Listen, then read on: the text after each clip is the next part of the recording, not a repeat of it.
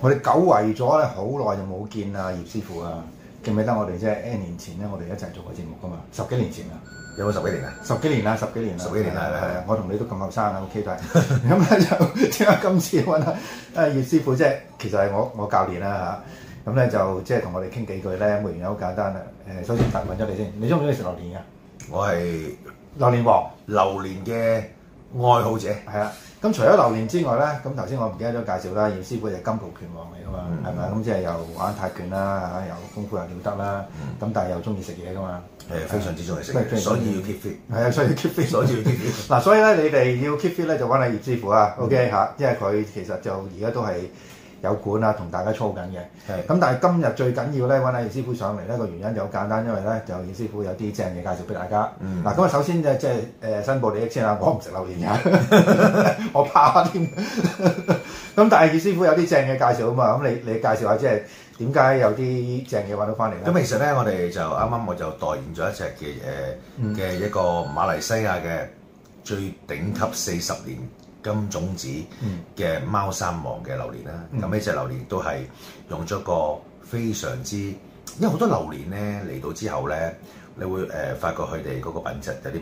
偏差，我聽講好似係唔唔夠新鮮啊嘛，係因為即係榴蓮都要新鮮嘅。因為係啊，因為你嚟到嗰陣時候，你經過個運輸啦，同埋佢有啲佢哋嗯有冇雪咧？佢普通就好普通咁樣擺落雪櫃度，雪嗯完冰完，即係冰鮮過嚟咯。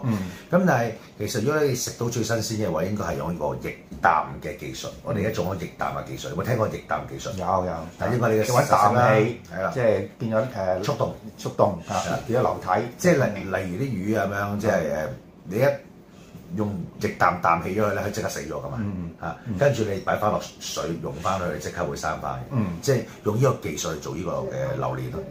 好啊，嗱咁啲榴蓮你即係簡單講講啦，就同平時我哋食開榴蓮有啲咩唔同先？誒食到樹上真係最即係正先，食食到榴 蓮味。真係最正先。 咁所以咧就大家嘢即係如果聽聽下葉師葉師傅介紹咧，其實就應該真真係真係試試啦。好咁但係最緊要一樣嘢就係價錢如何先？誒，當然有直播價啦。你食個價嗱，因為點？因為我介紹咧，好多人都聽到，即係都會即係想嚟試一試噶嘛。咁但係問題就係試唔夠噶嘛，你要俾唔俾一個 discount，即係話梁錦祥介紹過嚟嘅，俾一個即係好啲嘅價錢咁得唔得咧？都係當然啦，係咪啊當然啦，嗱，咁你即係大家再問下葉師傅嗰陣時，即係哎葉師傅一定係比較好，但係記住要答我朵啊！係 啦話話梁錦祥介紹嘅。係啦。嗱，除咗榴蓮之外咧，仲聽聞，因為而家都成誒、呃如果舊歷就已經係六月啦，係咪啊？中秋節啦，差唔多中秋節啦，咁有冇啲即係誒月餅啊之類介紹俾大家？我有一隻係最靚，全世界被譽為全世界最好食嘅榴蓮冰皮月餅。嗯，榴蓮冰皮月餅，係啦，冇咁錯有冇黃嘅先？嚇。有冇黃嘅先？誒全部係 榴蓮，全部榴蓮係黃色嘅。OK，哇！嗱，呢個比較另類啲，咁但係都係正嘢嚟㗎啦。係嚇啦，冇錯。咁嗱，好啦，嗱，anyway 就即係月餅咧，大家可以諗諗先，因為都時間都充足啦。咁但係即係都好多人都早訂嘅。係咁但係榴蓮，我相信大家就唔好猶豫啦。如果你食嘅話，就即刻揾你師傅。但係記住啊，搭我個朵啊，即係講明阿梁錦祥咁就有有一個少 OK 少嘅 discount 啊。可以留言啦。好啊，好啊。咁至於嗰個具體嘅聯絡方法咧，咁我一陣間會即係話俾大家聽嘅。冇咁誒，總之要揾阿袁師傅。咁啊，今日咧呢、個即係植入廣告嘅產品介紹咧，就到此為止啦。咁啊，我哋下一次再有師傅再有正嘢咧，再介紹俾大家好嗎？ OK，好，好，拜拜。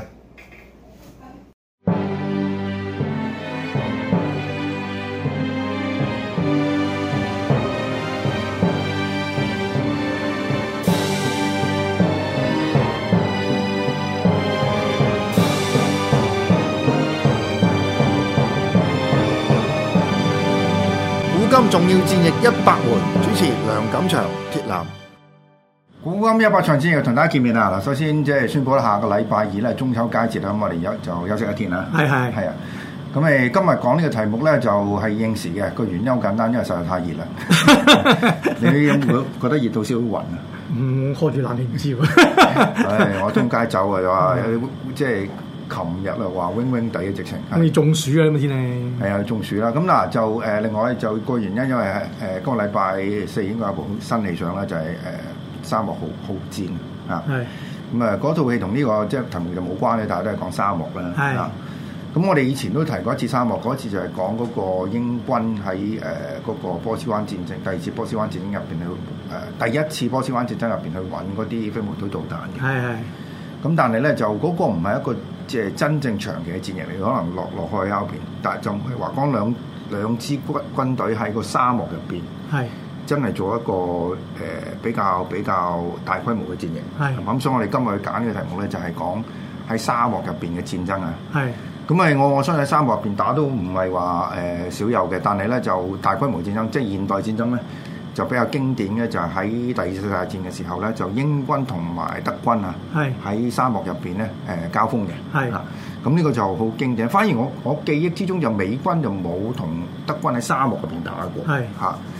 咁咪誒誒誒呢個戰役本身咧，其實就即係好體現到兩個民民族嘅唔同嘅性格啦。係亦都體現到兩個指揮兩個司令，即係一個唔同嘅個人風格。係嚇，咁可能一個防守，一個打進攻型嘅。係咁我其實一個好睇，即係相當之有有戲劇性嘅嘅戰爭嚟嘅嚇。咁誒、但係咧就即係去沙漠作戰咧，其中一樣嘢就係好辛 苦啦。打打仗意思打仗要好辛苦啦，但係沙喺沙漠入邊咧就誒、衣食住行咧好辛苦啊。係嗱，第一樣嘢就係咩咧？就係、如果你睇我條片咧，就講啲誒軍隊喺沙沙喺沙漠入邊。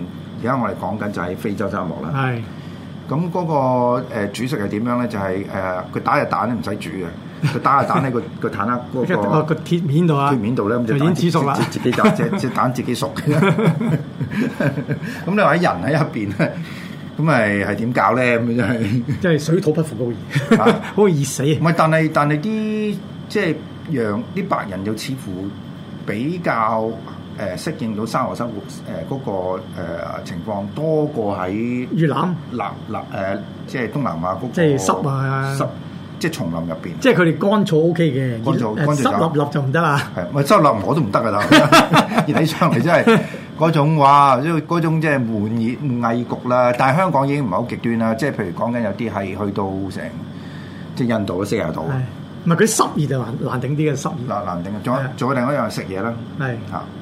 誒生活食嘢入邊又唔係好啲咩，但係即係都係啲軍需品嚟嘅。但係問題就係、如果我見嗰個情況就係佢哋要嬲住晒嗰啲雀誒蚊帳，啊係哇！啲蚊咧即係好似蚊啊烏蠅太多啊，太多啦嚇。咁所以成個成個打個條件咧就係比較即係比較極端啲係嚇。咁但係我哋可以同譬如喺冰即係冰天雪地打啦。係。嗱，冰天雪地亦都好極端，但係其中一個好大嘅問題係咩？冰天雪地去到好多裝甲用唔到啊。係誒、呃我哋之前講過啦，去到係蘇聯嗰冬天嘅時候，啲開機都開唔，係開凍坦一陣啊開係啊坦克都開唔到啊！啲燃油都變咗 solid 啦，點用啊變咧？咗固體嘛係。固體啦，譬如我哋喺加拿大，我哋見過就係原來嗰部車到夜晚要 heat 住嘅，係啊係啊，即係由頭到尾照有要要有熱力喺度。如果唔係部車開唔到嘅。啊唔係你有睇過嗰陣時講去誒、呃即係啲長途嗰啲咁啊誒，即係好凍咧，嗯咩咩咩西伯利亞嗰啲咧。如果你架車拋流咧，死得㗎啦，唔使冇得救㗎啦已經。嗯因係為啊因為哇，凍到係誒、呃所有即係所有嘢，連嗰啲咁嘅，即係如果你唔喐住咧，連嗰啲嗰啲車轆啊，都會硬到碎嘅。係啊係啊，好得人係驚。咁但係沙漠入邊咧，就呢、個呢、個情況就嘥好少少啦。係嚇咁我哋今日講呢個其中其中一個地理嘅原因係咩咧？就係點解沙係點解非洲打咧？其實就德國有非洲兵團嘅。係嚇。咁英國更加有啦，咁、個原因就係因為喺第二次大戰之前，甚至第一次大戰之前咧，就兩個國家都喺誒、呃非洲有殖民地嘅。係當然英國就好犀利啦，英國就日不落之國啦，佢哋係誒全世界即係點解叫日不落之國就係、即係由二十四小時都每一個地方都會升旗嘅，係都會睇到即係呢個日出嘅。啊係咁但係德國就遲嚟嘅，因為德國統一嘅時間好遲啊。係即係去到一八七零年之後先統一，咁佢要爭嗰個殖民地咧，其實就好好慢嘅。但係佢非洲都都都插到旗嘅。係咁所以喺喺呢個第三大戰打嘅時候咧，其實兩個地方喺德喺呢個非洲咧都有佢哋自己本身嘅戰略嘅原因。係但係最大嘅原因係咩咧？就係、因為盟軍要登陸歐洲咧，其實唔需要喺誒呢個諾曼第嘅。係佢哋可以兜底喺意大利嗰邊打上去。係啊，咁西班牙同埋葡萄牙就中立國啦，咁即係除非有好極端嘅情況走走咗先至先嚟啊。但喺意大利嗰邊打咧，其實係對岸嚟嘅，係即係你打到摩洛哥之後，你直情喺嗰邊嗰邊咁即你係想 或者去打台灣可能咯，喺對面你望到嘅，直情望到望到嘅嚇。咁所以佢誒佢嗰度其中一個即係戰略嘅重重印就係、誒德國要喺東非嗰邊咧，佢哋要即係保障到佢哋盟軍唔喺嗰邊啦。係啊，咁但係盟軍嗰邊就係如果佢打到呢個東非佢哋即係打意大利咧，係就順攤好多啦。咁問題咧就係、誒德國就好強啦，誒、日本都好強，係。但係個細佬咧就喂好大大佬嚟㗎人哋，因為細佬啊。你大佬嚟就本嚟大佬嚟 㗎，阿墨索里尼大佬嚟㗎。係啊，誒佢阿鐵林講大佬原因就係因為咧，其實法西斯革命係早過德國納粹革命係早好多，嘅，一九二幾年啦。係啦，而且佢都唔使點打，佢操去羅馬啫嘛。係啊，操去羅馬已經搞掂個皇帝啊嘛嚇。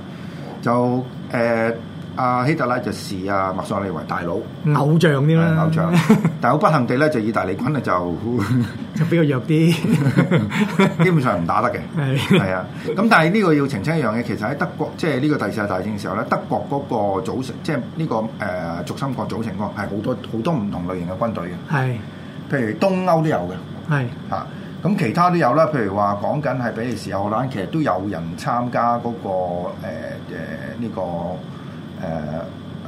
誒軸心國嗰個兵，即係歐洲嘅兵團嘅，係啊甚至有啲係入埋嗰個黨衛隊好嘅 SS 嘅，啊即係入到嘅啊。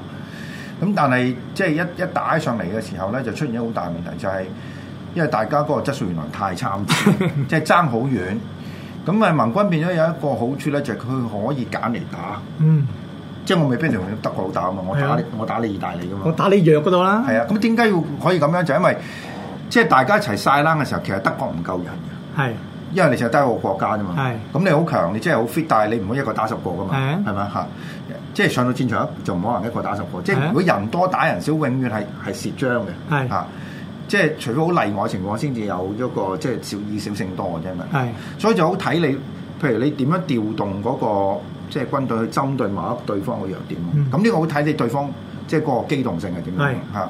咁英國咧其實喺第二次大戰嘅戰績係麻麻地嘅認真，係尤其是輸喺日本啊，輸得好好肉即係酸好肉酸啊嚇。 咁但係打住意大利咧，就係佢哋差唔多叫唯一一個即係打得比較好 睇。咁你講一講即係點好睇法啦？啊嗱就係咧，啊肯啊講阿墨索里尼咧，佢又即係佢要喺個非洲嗰度咧鞏固勢力咧，佢係派咗五十萬軍隊同五百嘅坦克咧喺非洲發起攻勢嘅，但係咧就預着咩咧？預着咧就係呢個啊佢喺非洲嗰度應該係今日嘅埃塞俄比亞。係啊，就會嗰邊啦啊。咁咧就預咗咩咧？預咗咗英國嘅第七裝甲師。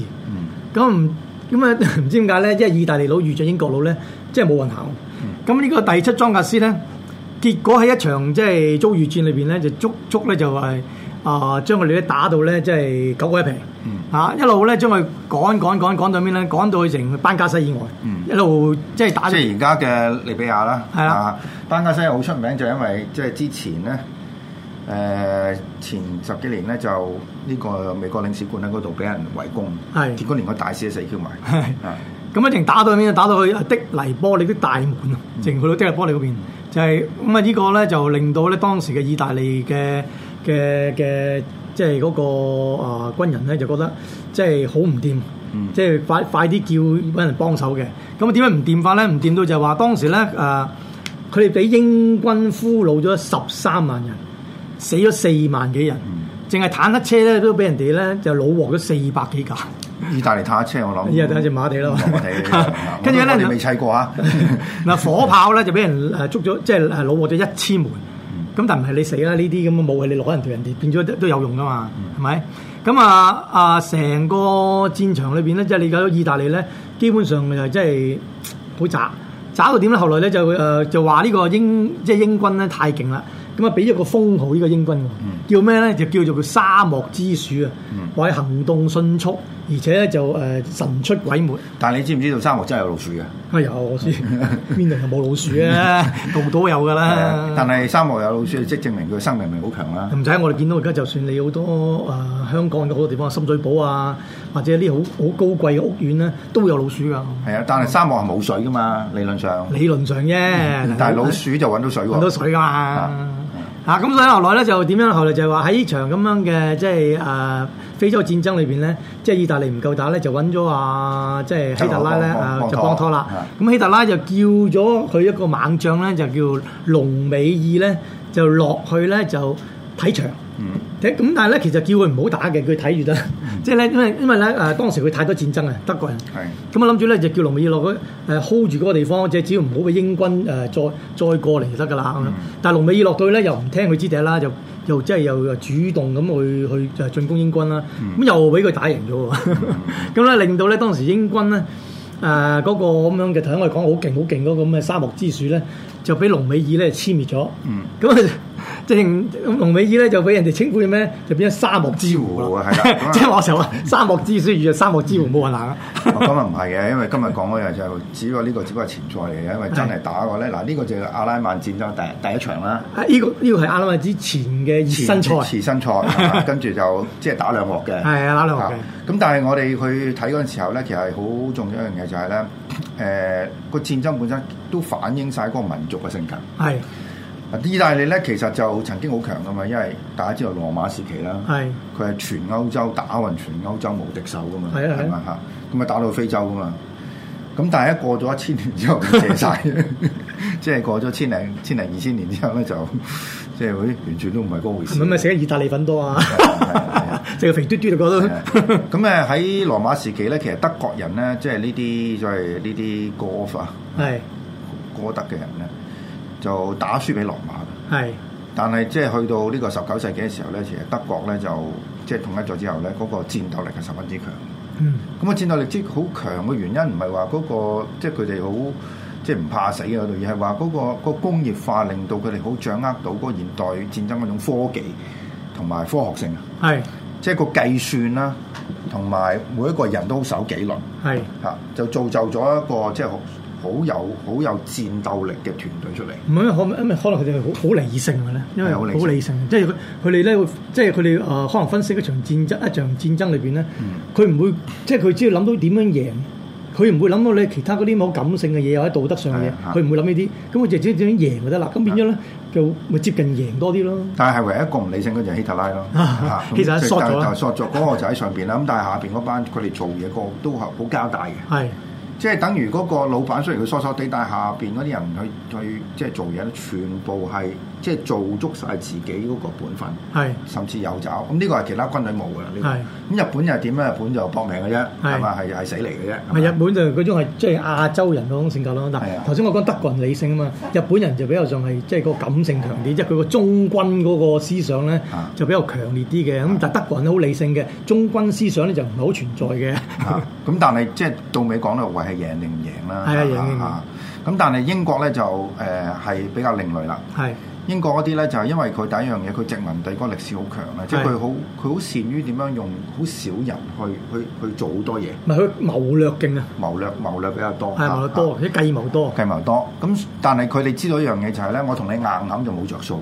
唔係可能同你硬口都唔夠你冚噶啦，唔係好明顯啊嘛！佢鄧校克嗰陣時已經即係閃噶啦，係啊俾佢閃到啊嘛，係啊閃到跟住打過嚟，佢亦都唔係同你打啊嘛，佢係佢就阻你啊嘛。係啊但係佢佢阻你，佢其實呢個要求好高，就係一樣嘢，你人好沉着啊啦，係就第二樣好陰濕啦，啊就誒同埋好有信心對自己。係咁呢個亦都係英國佬嗰、個，即係佢佢無論喺嗰個士兵個質素方面啦，誒武器嗰方面啦，佢唔係太差，但係亦都唔係叫好係嘅，即係唔係叫做即係同好似同德國嗰邊比嘅。係但係佢佢又諗到條橋出嚟就係、我拖住你咯，係啊。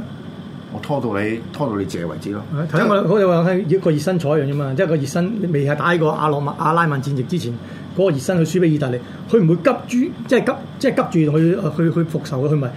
佢佢兩年後部署好晒，諗好晒橋，即係佢好忍得嘅，等好晒所有時機都成熟啦，我先至再打你，係啊，係咁呢個就係佢英國人嗰種嘅，亦都係民族性嚟啦。陰沉啊啦， 陰沉、好陰好陰濕嘅係嘛嚇？但係亦都可以認衰仔，係即係佢係唔得嘅，佢就好現實嘅，我係唔誒做，我輸俾你咯冇做所謂啊唔啫到，做唔到，做做唔到係輸。所以喺呢個第四次大戰嘅時候，十幾萬嘅英軍投降俾日本咧，就嗰個獎同令翻嚟冇。